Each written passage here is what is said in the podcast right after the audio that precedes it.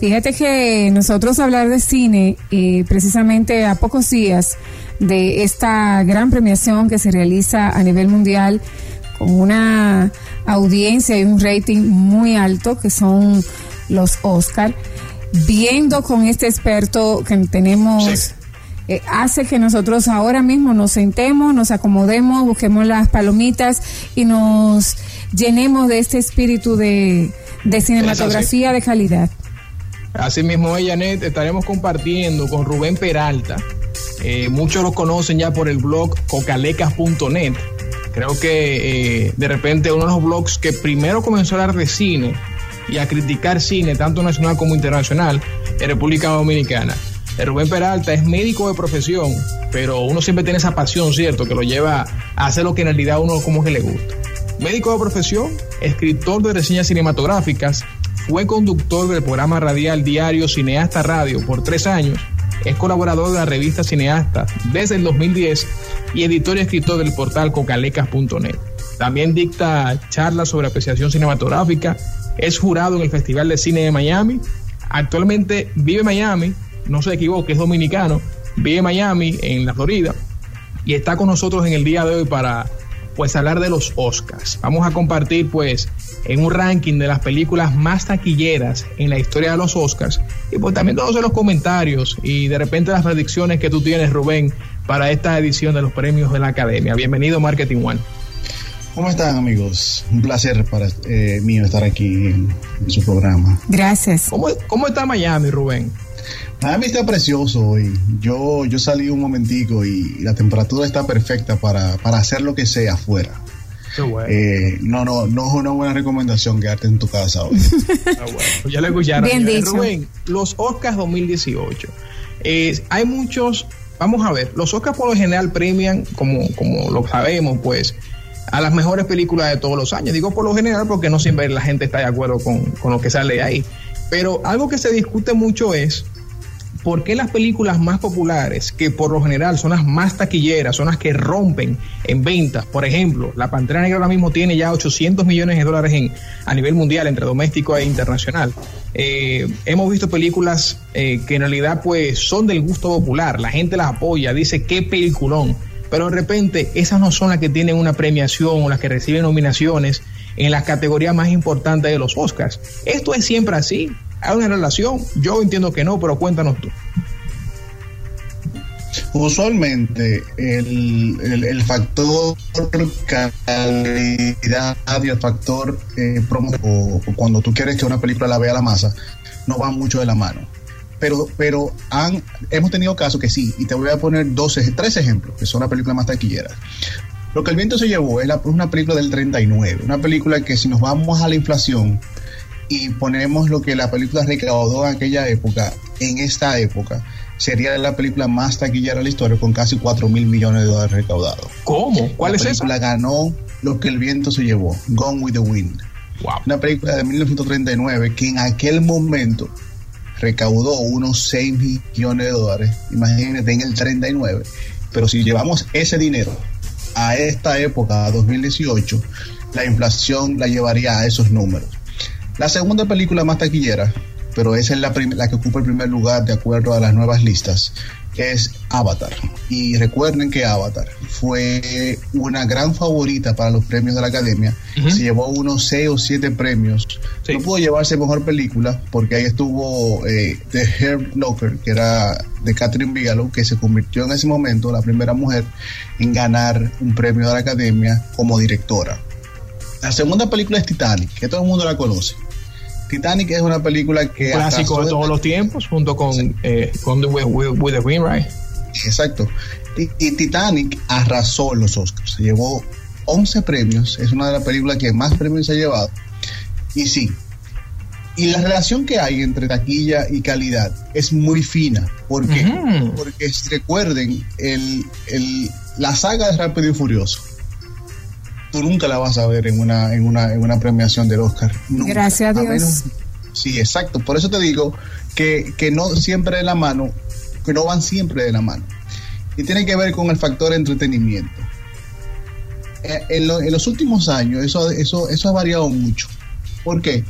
Porque ya el público está buscando otro tipo de cine, un cine que le deje, que le deje algo, una película que tú automáticamente salga de la sala, ya tú lo olvides. Eso es lo que está pasando con Black Panther. Black Panther ha, iniciado un movimiento eh, entre el público afroamericano y cómo, y cómo se rescatan las raíces y cómo presentamos a África de una manera diferente.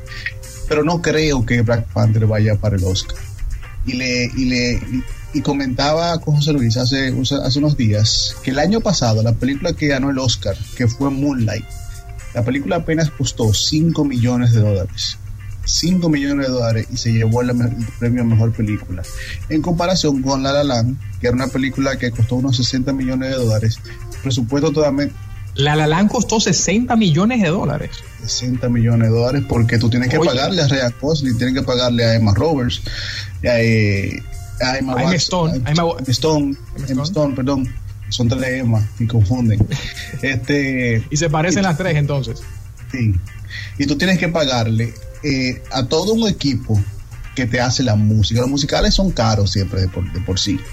Pero La La Land fue, una, fue, algo especial porque La La Land viene de la mano de un director que debuta con una película extraordinaria y automáticamente ven el resultado de esta película, la enfocan para los premios en Hollywood existe lo que se llama el lobismo, que es que tú contratas gente que te hacen promoción en la película. Yo soy miembro de, de varios eh, sindicatos de, cine, críticos de cine, y a nosotros nos mandan las películas vía online o, vía CD. Y tú no entiendes el, forcejeo que hay de, de las casas productoras para que tú votes por esa película. Eso es con nosotros que podemos decidir qué película queremos ver o qué película podemos votar. Pero imagínate una gente que trabaja en la academia, que su trabajo depende de un estudio, tiene que votar por eso. Incluso gente que ha votado por películas que van por, el, por la línea de, lo que todo el mundo está votando. Cuando gana 12 años de esclavitud, y, lo interesante es que su programa es de marketing, y, y eso es marketing cuando gana 12 años de esclavitud, hace ya creo que fueron dos o tres años, que gana mejor película, un 60% de los entrevistados que vota para la mejor película dijo que no vieron la película, que lo que se llevó fue de lo que, de, lo que la línea iba. Y eso pasa en la academia, porque la academia son 7 mil personas y, la, y, y las 7 mil votan solamente para mejor película. Los actores votan por actores, los productores votan por productores, como que cada, cada, cada gremio vota por su equipo, pero al final se juntan para votar por mejor película. Y cuando tú tienes una lista de 25 películas y tú eres una gente famosa y estás filmando una película y estás filmando un anuncio y estás viajando por el mundo como hacen la mayoría de ellos, es difícil que tú te sientes dos o tres horas a ver una película. Entonces, siempre se utiliza el boca a boca, que la gente está hablando, por quién voy a votar. Y tienen que votar obligatoriamente, porque son miembros de una academia. Rubén, las, o sea, yo quiero pasar a un tema rápidamente en esa misma línea. Y es entonces, ese boca a boca que genera las películas fuera de la academia, que la genera el público especializado, pero también el público aficionado. Ese tipo de, de, críticas no tiene ningún impacto. Y en ese mismo orden, entonces, vemos páginas, por ejemplo, como Rotten Tomatoes, que tiene dos calificaciones. La de los críticos, que entendemos que es el público especializado, ¿cierto? Que se dedica pues a, evaluar películas y también pues entonces la, ya la de la, de, la, audiencia. Ese porcentaje de de Rotten Tomeros, que es la más popular, si, si, no, si no mal recuerdo, sobre los críticos, tiene un impacto directo sobre la, la, la, preferencia de la persona de ir a ver o no una película. Pero entonces, ese, esa crítica de los críticos no tiene ningún impacto ninguna relación en las películas que son nominadas. Mira, hace unos años el único acceso que teníamos la mayoría antes del Internet para ver una opinión o para orientarnos, porque eso es básicamente una crítica, es una orientación, era el periódico. Tú tienes que esperar el periódico, tienes que esperar los sábados para leer la crítica de don Armando, lo que sea. Ahora, con el auge del Internet, hay dos portales que son los que sirven como orientación. IMDB y Rotten Tomatoes. Yo te comentaba, que ha, venido a revolucionar la opinión y cómo el público elige la película o cómo la película tiene un futuro. Por ejemplo, hay dos películas nominadas que yo considero que no, debí, que, no deben estar ahí, porque hay muchas películas que se quedaron fuera que están superior a esas dos películas, que es Get Out y Lady Bird. Son buenas películas, no me confundan, pero cuando, si nos ponemos a, comparar, hay mejores películas. Lady Bird hace unos meses era una peliculita, una peliculita que se aspiraba a, a cine independiente, una película indie de bajo presupuesto que se aspiraba a, los Spirit Awards, como muchos que son, que son hoy, que es el premio del cine independiente. Cuando Rotten Tomatoes comienza a hacer la promoción, que es la película con mejor votación en la historia, que se mantuvo fresh, como ellos le dicen fresco, porque recuerden que ellos tienen dos votaciones, una que es fresh, que el que tomate está fresco, o cuando está podrido, que, el que, que, que es una película horrible. Esta película tuvo 132 críticas positivas. Cuando eso ocurre, que ellos comienzan a hacer la promoción, la gente se vuelve loca, la gente en ojo. Estamos conversando con Rubén Peralta de cocalecas.net y quedamos en un, en un capítulo interesante de esta conversación y es, de repente, Rubén, cómo está cambiando un poquito la manera en que nosotros consumimos cine. Y cuando digo consumir cine no me refiero a usted ir a la, a la, al salón, a la sala y ver la película o verla en su casa, y no lo que ocurre inclusive antes de usted llegar a y cómo ese antes está impactando lo que ocurre entonces en las salas. Quedaste en el capítulo Rotten Tomeros y los dos casos eh, eh, específicamente que estabas hablando acerca de, de esta película Lady Bird, que en un abrir y cerrar de ojos pasó de estar desapercibida a entonces ser considerada un palo. Sí, y y eso fue todo gracias a los 132 críticas positivas que tuvo en Rotten Tomatoes. Y algo gracioso era que Black Panther iba en ese camino hasta que un crítico se metió en el camino y puso una crítica negativa y medio internet se volcó hacia en contra de ese crítico. ¿Cómo? Entonces, sí, eso pasó, eso pasó hace como dos semanas. Un crítico no le gustó mucho la película, le dio creo que fue un sí menos, una C menos, cuando ya todo, todo el mundo tenía desde A a, A plus. Y, y, de verdad, yo, yo te voy a enviar el link porque lo que le dicen a ese pobre muchacho no, no es nada bonito. Lo entonces, acabaron. Entonces, e, eso es lo interesante de cómo se está volviendo ahora el, la elección de una película. Y antes los, los estudios se preocupaban mucho en cómo promocionaban una película. Pero eso es bueno o eso es malo, Rubén. Yo pienso que es muy bueno, porque pensemos, Hollywood hace cine para quién? es para el público. Mm, correcto. Es para el público. No, ellos no hacen cine para ellos mismos. Ellos no le, a ellos no le interesan. Ellos no les interesa que, que, solamente se quede dentro de, de, ese círculo. Diga, ay, es una muy buena película y ganó muchos premios. No, ellos quieren tener las dos cosas. Quieren que le vaya bien a la crítica y quieren que la película recaude dinero. Entonces, cuando tú tienes ese fenómeno, tú tienes que, tú lo cuidas y lo añoñas y lo, y lo, y lo proteges y lo premias, como está pasando con, con Lady Bird y, y Get Out. Estas dos películas para mí resulta fascinante. Cuando no es lo mejor del año, se atreven a llevarse muchos premios y ya, se, y ya yo pienso que ellos están ganando ya con su nominación. Porque mucha gente que no conocía de la película ya la está viendo ya incluso algo que sí me agrada que, los premios han llevado con la globalización es que todo el mundo que, que le gusta el cine quiere estar al día al momento que llegue el Oscar. Es decir que hace unos años era difícil que tú vieras todas las películas al momento del Oscar. Hace unos años era muy complicado que tú vieras la película donde está Gary Oldman, que está Denzel Washington, que están las nominadas. Era muy difícil. Pero con el auge del cine en Internet, que la gente ahora puede ver cine en Netflix, puede ver Hulu, puede ver en Crackle, puede ver en, muchísimas plataformas, incluso comprar la película para verla una sola vez como hacen en iTunes.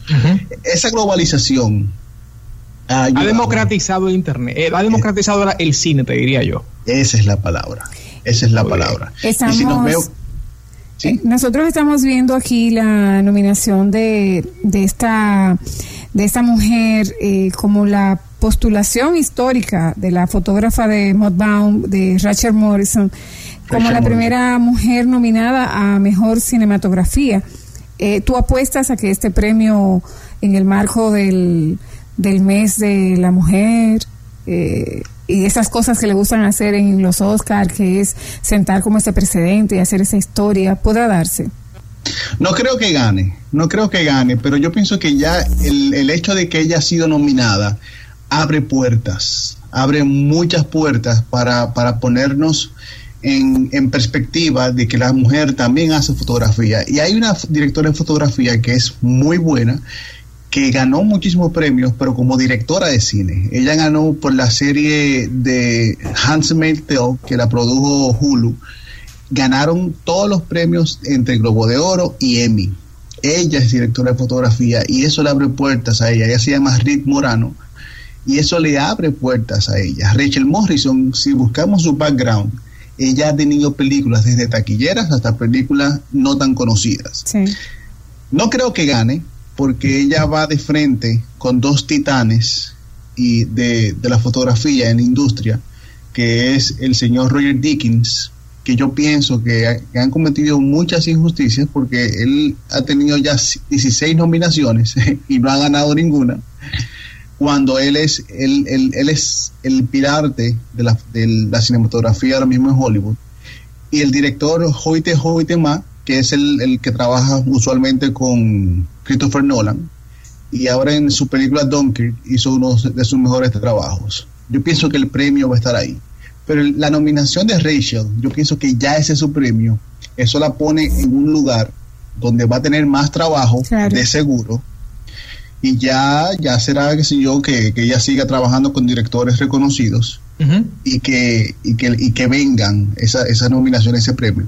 Y algo interesante que la gente no ha pensado con eso, ella, ella está nominada con una película que se estrenó netamente online, porque Moodbound es una película que se estrenó solamente en Netflix. Quiere decir que esa película solamente la vio en pantalla gigante al, al, alguna, alguna gente de la prensa, pero el público, la mayoría del público, se volcó a ver su trabajo online, directamente a Netflix. Y eso es otro tema, de cómo Netflix, Hulu y Amazon ha revolucionado el cine.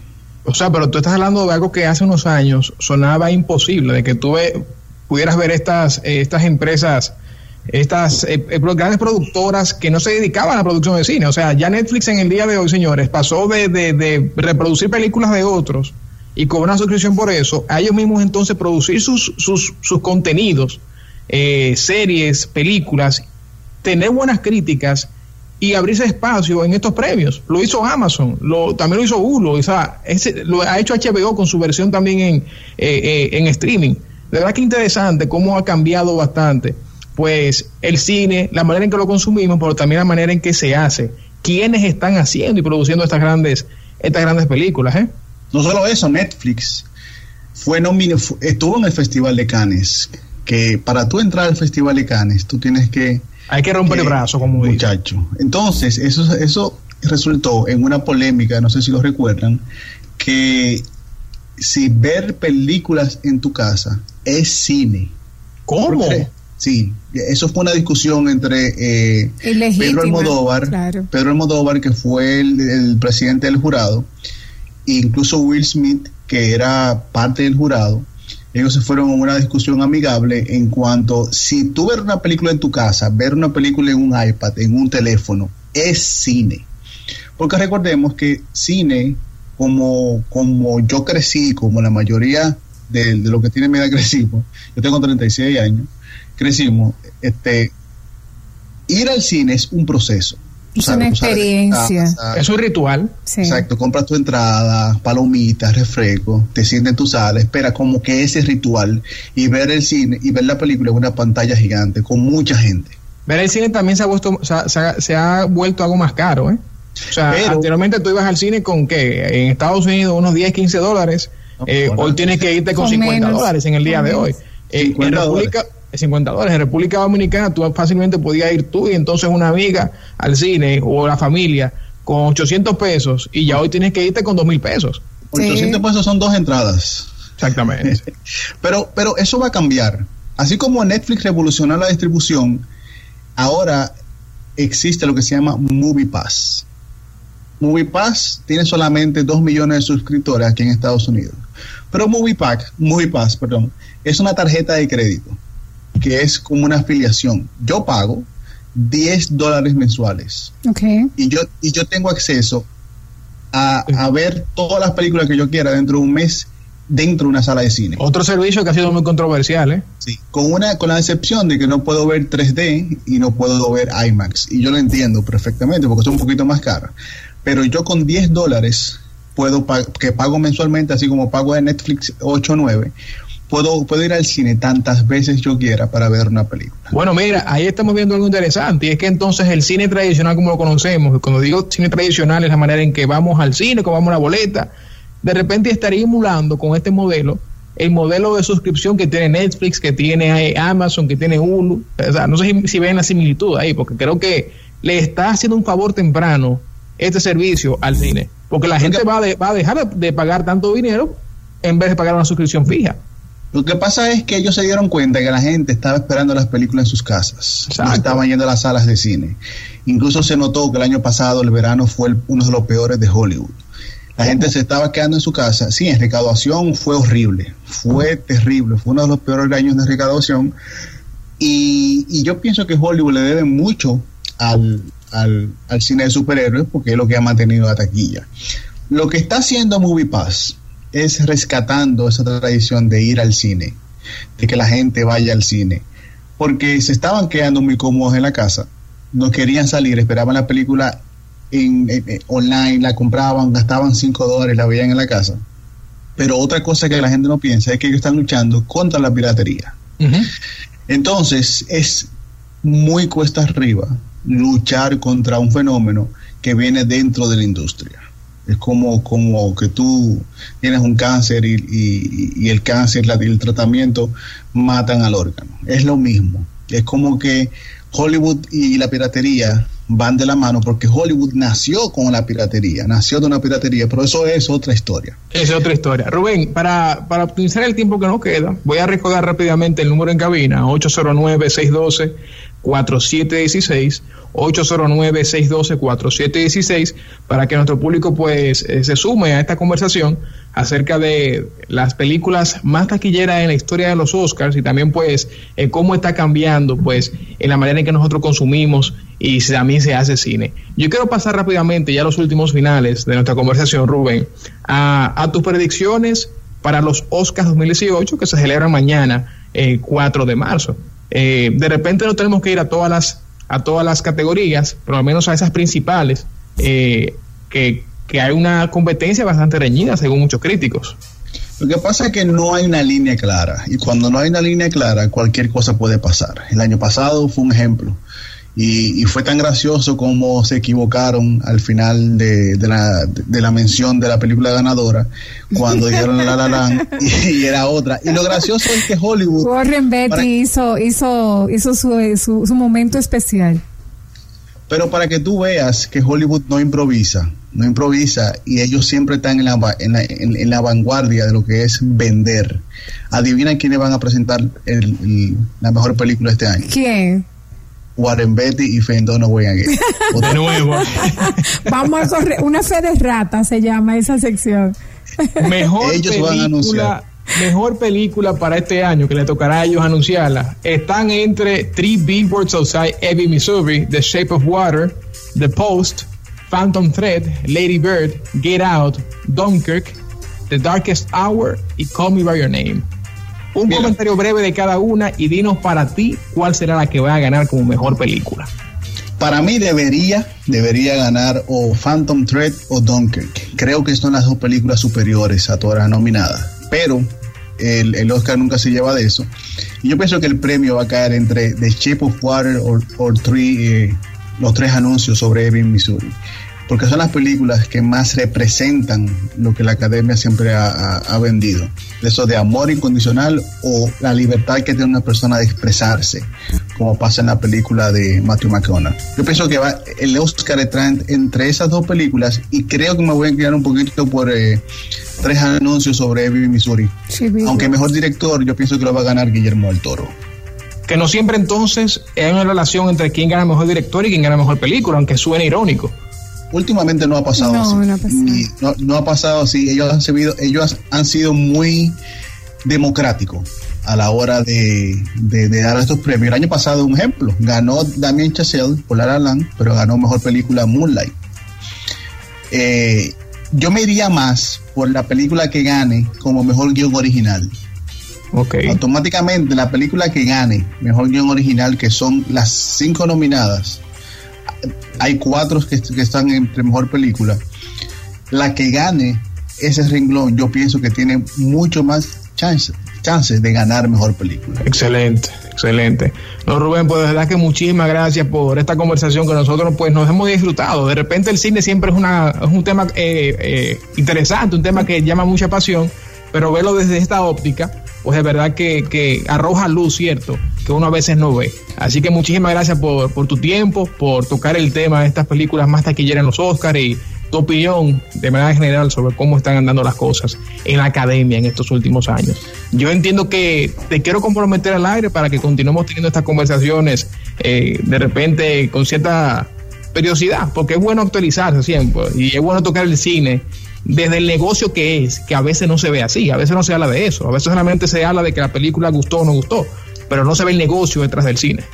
Es que el cine es un negocio y debe ser un negocio para que sea sustentable, para que nosotros podamos seguir disfrutando de estas blockbusters de superhéroes, para que Game of Thrones eh, venga y, y vuelva loco a todo el mundo, para que todo este boom de cine comercial y series comerciales que ahora se han vuelto series comerciales, sí, debe ser retornable para que ellos sí puedan seguir haciéndolo. Es un negocio, es como cualquier empresa. Una- cada película, si ustedes se fijan, al final de cada de los créditos tienen un nombre de empresa.